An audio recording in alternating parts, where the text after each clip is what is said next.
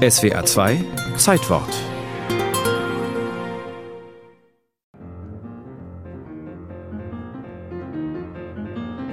Da gab es eine Bande von Kleinkriminellen, die vorher schon anderswo eingebrochen waren und Antiquitäten gestohlen hatten und merkten, da gibt es aber nicht so richtig Geld für. Und dann haben die festgestellt, dass in dieser kleinen Wallfahrtskirche in Volkach eine Skulptur des großen Tilman Riemenschneider stand. Es ist die Rosenkranz-Madonna, eines der Hauptwerke Tilman Riemenschneiders und seine letzte Madonnenfigur.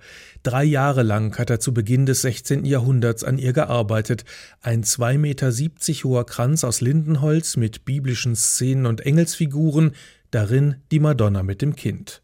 In der Nacht des 7. August 1962 hängt sie wie viele Kunstwerke anderswo völlig ungesichert und unbewacht in der Wallfahrtskirche Maria im Weingarten, weit ab vom nächsten Dorf auf einem weit sichtbaren Weinberg. Der Kunstraubexperte Stefan Koldehoff. Die sind über eine Leiter, über ein offenes Fenster in diese Kirche eingestiegen, haben die Madonna nicht ganz schmerzfrei, es ist einiges dabei kaputt gegangen, aus der Verankerung gelöst, abtransportiert, ja, und dann ein Lösegeld tatsächlich verlangt. Als der Messner um kurz nach vier Uhr durch Geräusche geweckt nach dem Rechten sieht, findet er nur noch abgebrochene Engelsflügel und Holzsplitter des Rosenkranzes, der den Einbrechern weggerutscht und auf den Seitenaltar gefallen war.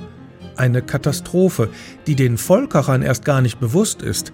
Madonnen gibt es schließlich viele. Für die Volkacher sind die Holzskulpturen in den Kirchen Alltag. Schön, aber nicht viel wert. Die Situation ändert sich schlagartig, sobald der Name Riemenschneider fällt. Matthias Weniger, Skulpturfachmann des Bayerischen Nationalmuseums. Wenn Sie ein Werk vergleichbarer Sorgfalt der Ausführung, vergleichbarer Größe haben, dann kostet es sofort ein Vielfaches, wenn es auch nur vage mit der Werkstatt Riemenschneiders in Verbindung gebracht werden kann.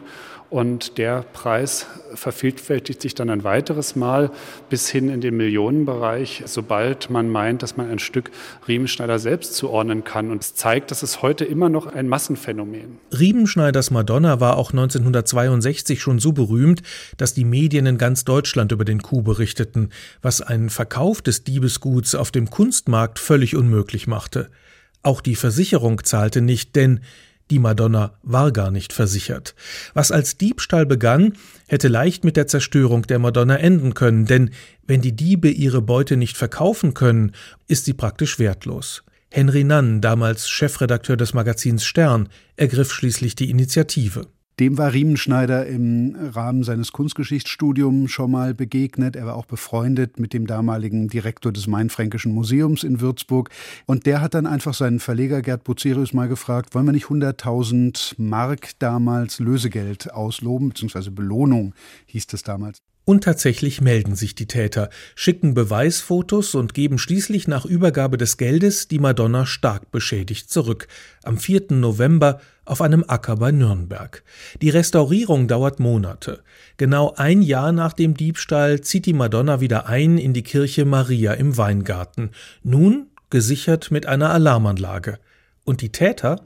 Kunstraubexperte Stefan Koldehoff. Die Täter haben munter weitergemacht, nachdem sie das Lösegeld kassiert haben, haben sich dann irgendwann auf Banküberfälle verlegt, sind gefasst worden und als sie dann vor Gericht standen, stand fest, das waren diejenigen, die auch in Volkach den Riemenschneider gestohlen haben und sie sind dann zu Haftstrafen verurteilt worden.